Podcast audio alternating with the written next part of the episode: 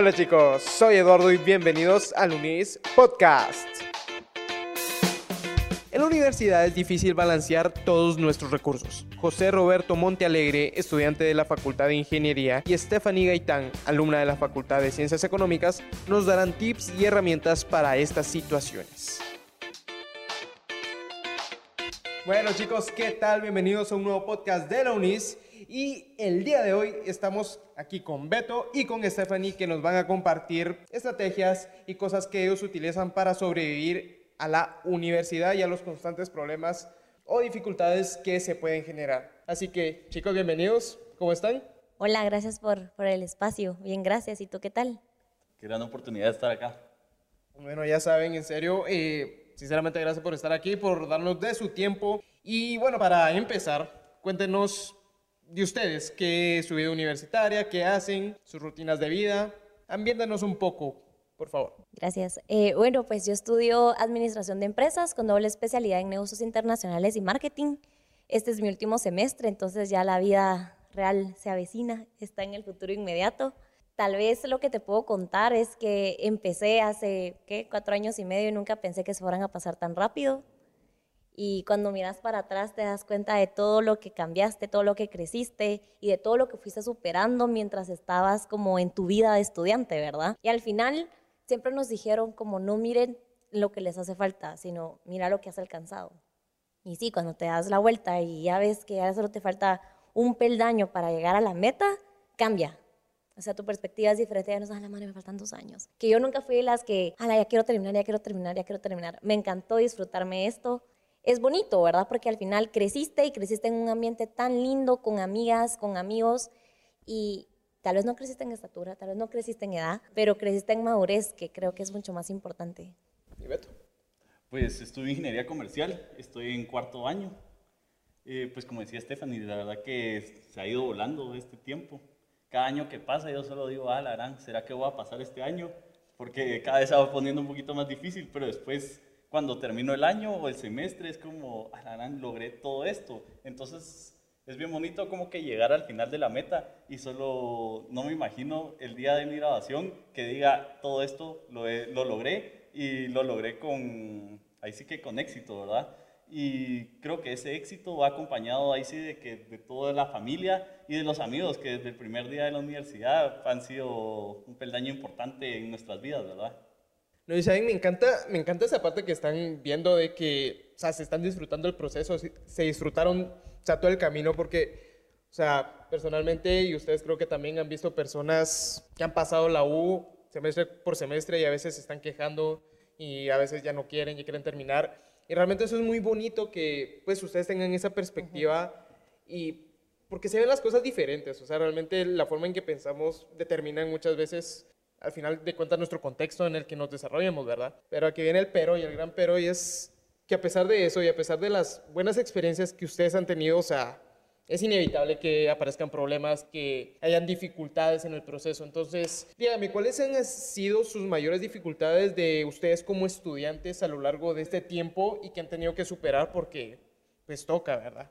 Pues yo, pues especialmente con ingeniería, al principio uno se mete y porque le gustan las matemáticas, digamos. O puede ser de que algunos se metan y no les gusten las matemáticas, o sea, puede ser de casos diferentes, pero digamos, a mí en el colegio yo entré y yo decía, a mí me gustan mucho las mates, me voy a meter en ingeniería. Y principalmente también porque ingeniería comercial mezclaba, digamos, no solo esa parte de matemáticas, sino que también tenía toda la parte comercial, toda la parte, digamos, cool también. Entonces eran como matemáticas aplicadas a los negocios, ¿verdad? Pero cuando ya uno entra, entonces uno ya va encontrándose con dificultades de física 1, después física 2, y entonces yo decía al principio así como, bueno, me costó física 1, ¿será que, por eso decía hace un rato, ¿será que voy a lograr la física 2? Y uno aprende a ser disciplinado, yo creo que eso principalmente, porque tengo que dar la experiencia de física 2, me costó mucho. Entonces aprendí de que, digamos, tenía que repasar todos los días cinco problemitas diarios y entonces les vas encontrando todavía el gusto. Siempre te gusta, digamos, así como que hacer tus problemas y todo, pero entonces después uno va comprendiendo las cosas, pero al mismo tiempo, digamos, vas repasando. Entonces cuando llega el examen, lo sentís facilísimo. Bueno, en mi caso, como te había comentado, yo estudio administración de empresas. Para mí fue difícil elegir qué era lo que quería estudiar. era enero de 2015 y yo no tenía universidad. me habían aceptado en otras, pero no tenía carrera. Luego digo, bueno, esta, y vamos a ver qué tal nos va. En el examen de admisión nos dicen, pongan un circulito en donde quieren, en la especialidad que les gustaría. Yo, bueno, que suena lindo, esto suena bonito. Luego para la entrevista, yo, bueno, tal vez no me aceptan por la entrevista, me voy a preparar, bueno, la globalización, el mercado internacional, cómo puedo crecer, no entendía nada.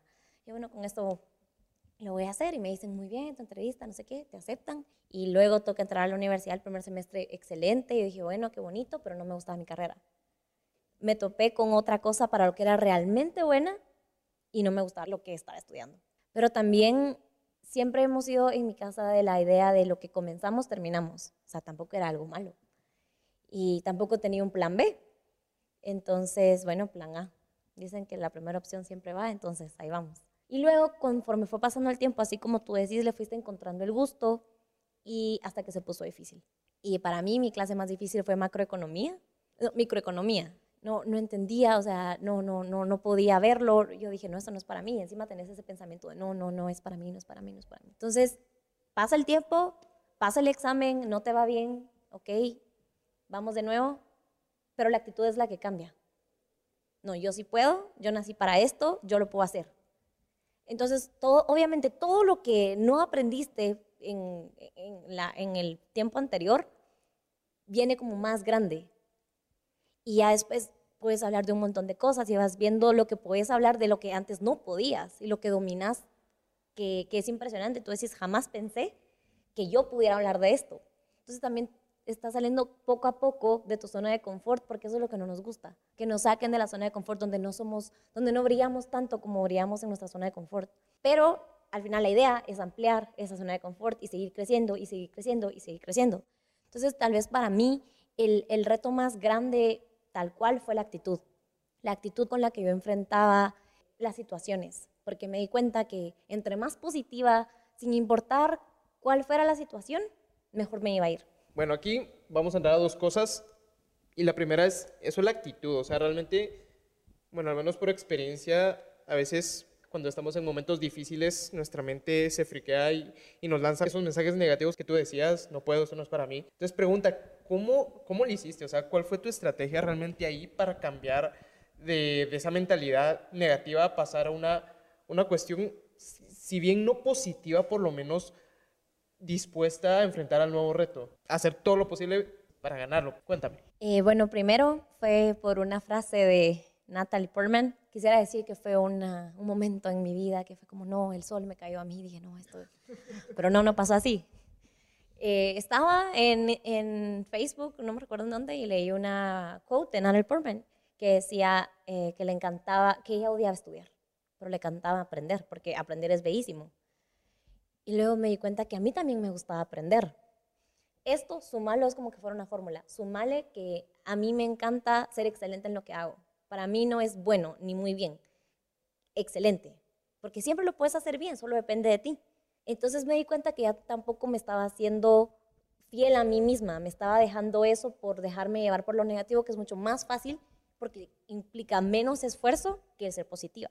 Y después solo fue darme cuenta que como ver a futuro, y dije, bueno, ¿cómo me miro?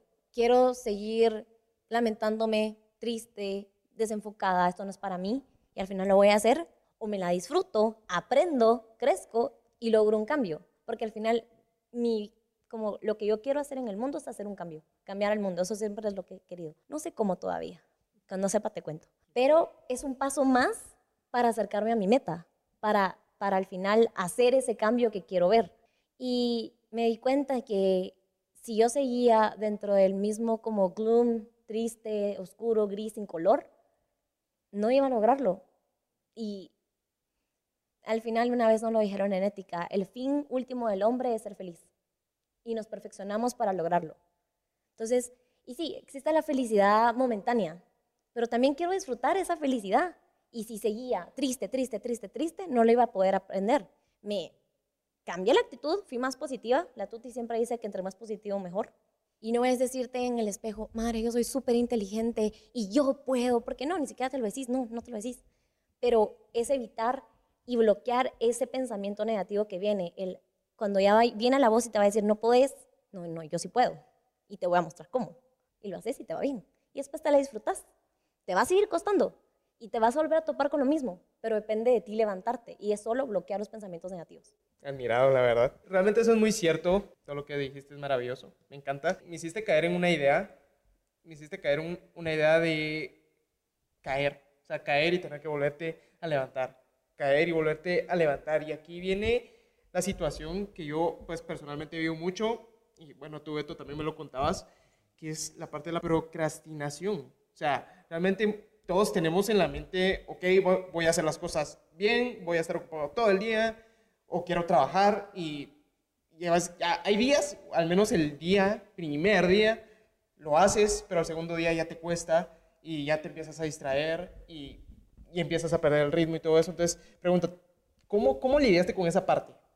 Pues es bastante difícil porque hoy en día tenemos muchas cosas así como que las series, o sea, uno comienza una serie y la quiere terminar o también hay miles de cosas, comenzás a estudiar y te pones a escuchar música y vas, decís una canción y después voy con otra, voy con otra. Entonces, todo eso lo considero como procrastinación, ¿verdad? Pero entonces yo siento que lo que más me ha ayudado a mí es agendar lo que yo quiero hacer en el día. Entonces, comienzo poniendo mis tareas, porque a mí, como les contaba antes, a mí me gusta mucho apuntar como que las cosas para saber de que ya las terminé, ¿verdad? Entonces, me gusta luego tachar y se siente muy bien eso de tachar. Pero si estoy procrastinando, nunca voy a lograr tachar. Entonces, solo llego a eso de que no logré con mi objetivo del día. Entonces, a mí sí me gusta mucho cumplir mis objetivos, aunque sean pequeños en el día, para, porque con pequeños objetivos se va llegando a los más grandes.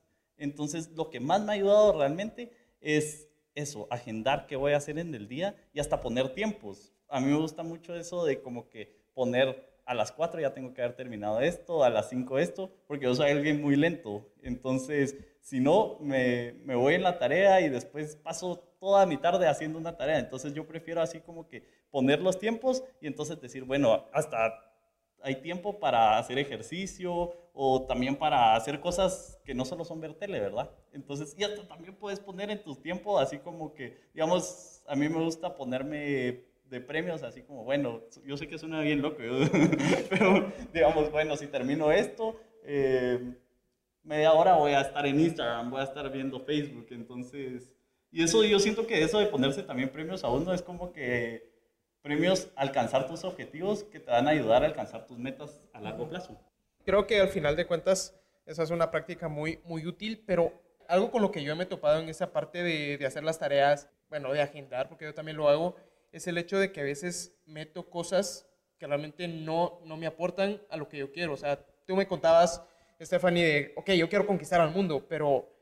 Y puedes poner la lista de cosas que vas a hacer en tu día, pero ¿qué, qué pasa si, si pones cosas que realmente no aportan a ese objetivo? Y que al final de cuentas, como dice Beto, te podrían llegar a dificultar seguir enfocado en lo que tienes que hacer. Pregunta, ¿cómo, si han lidiado con eso, cómo lo, cómo lo han hecho?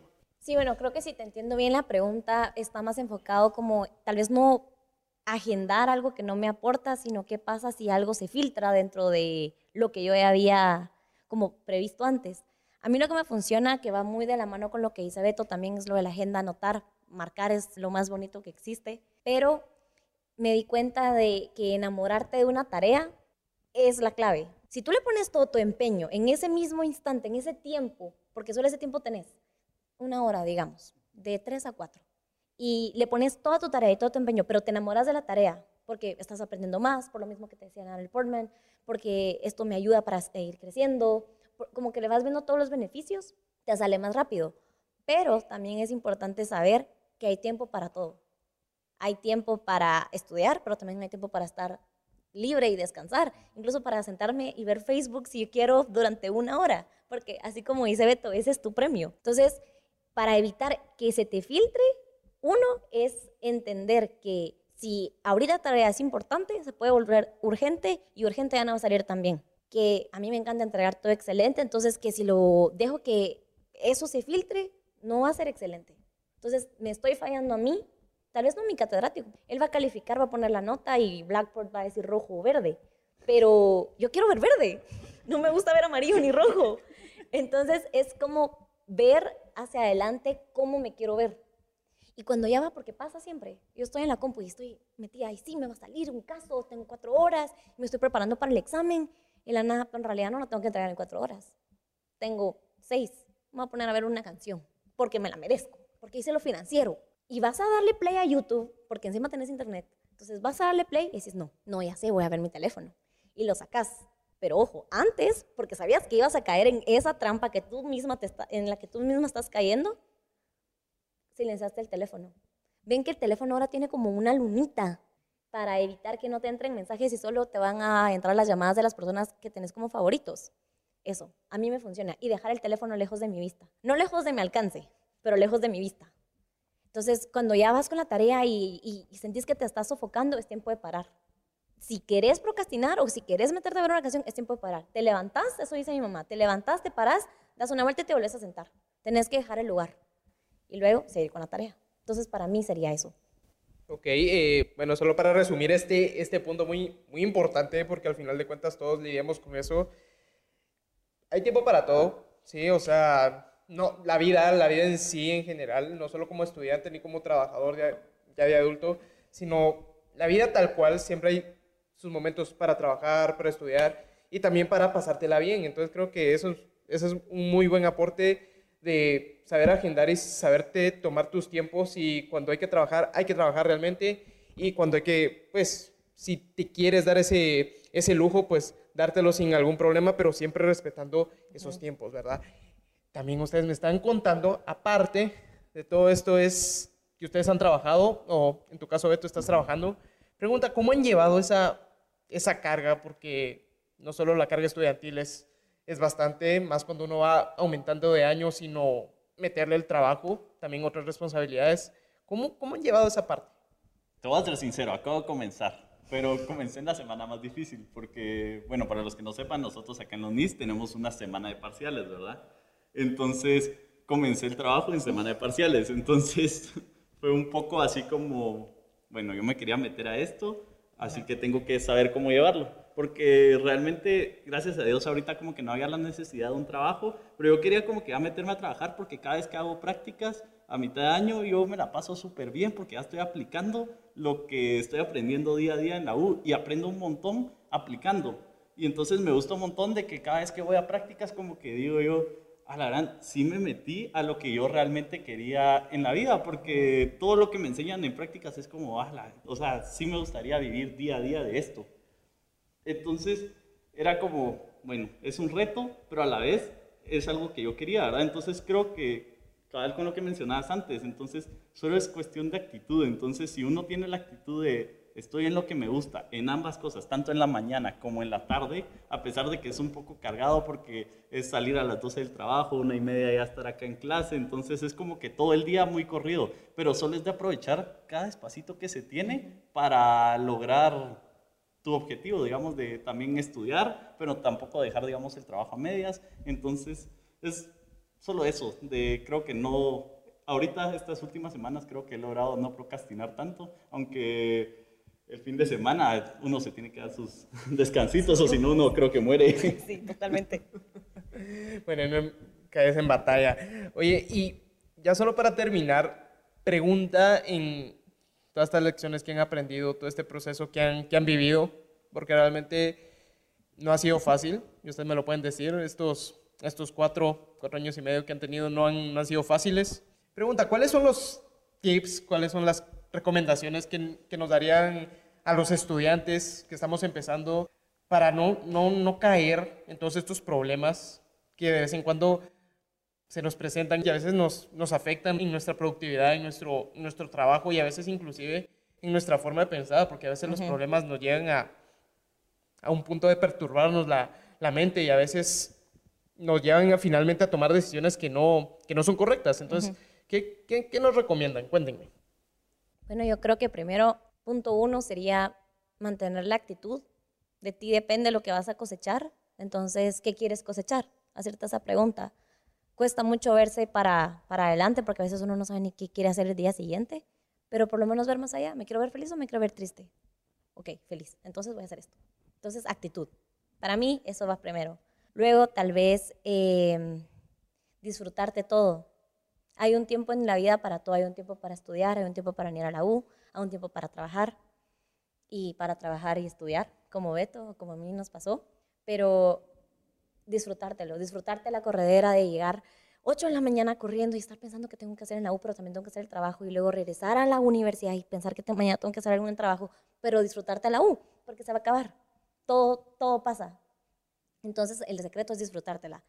Y creo que como último punto es eh, apasionarte por lo que haces y no dejar pasar las oportunidades. Siempre nos dicen que uno tiene que estar listo para cuando la oportunidad llega a la puerta, porque si no se te va. Entonces también saber que uno no sabe qué oportunidades vienen, pero formarte para que por si acaso viene algo, estar lista y decir, no, sí la puedo agarrar porque yo estoy lista, esta vez sí puedo. Y creerte que tú estás aquí y que naciste para hacer lo que estás haciendo, porque si no, no estarías acá. Cuando estés a punto de darte por vencido y decir, no, ya no puedo más, no, yo nací para esto. Y otro secreto que a mí me funciona, es algo loco, pero yo creo en los outfit ganadores en presentación de casos, que es un examen bastante duro aquí en la U, pero que te ayuda mucho y te hace crecer. Siempre estamos nerviosos, pasamos toda la carrera sufriendo por algo que ni siquiera está pasando y cuando y de la nada te toca, el día es hoy. Entonces, a mí lo que me sirve es vestirme como nunca me he vestido, donde me sienta totalmente empoderada. Entre mejor te sientas, mejor vas a desarrollarte. Y en lo personal me ha funcionado. Entonces, al final, actitud, disfrutarte las cosas, aprovechar las oportunidades, el outfit ganador.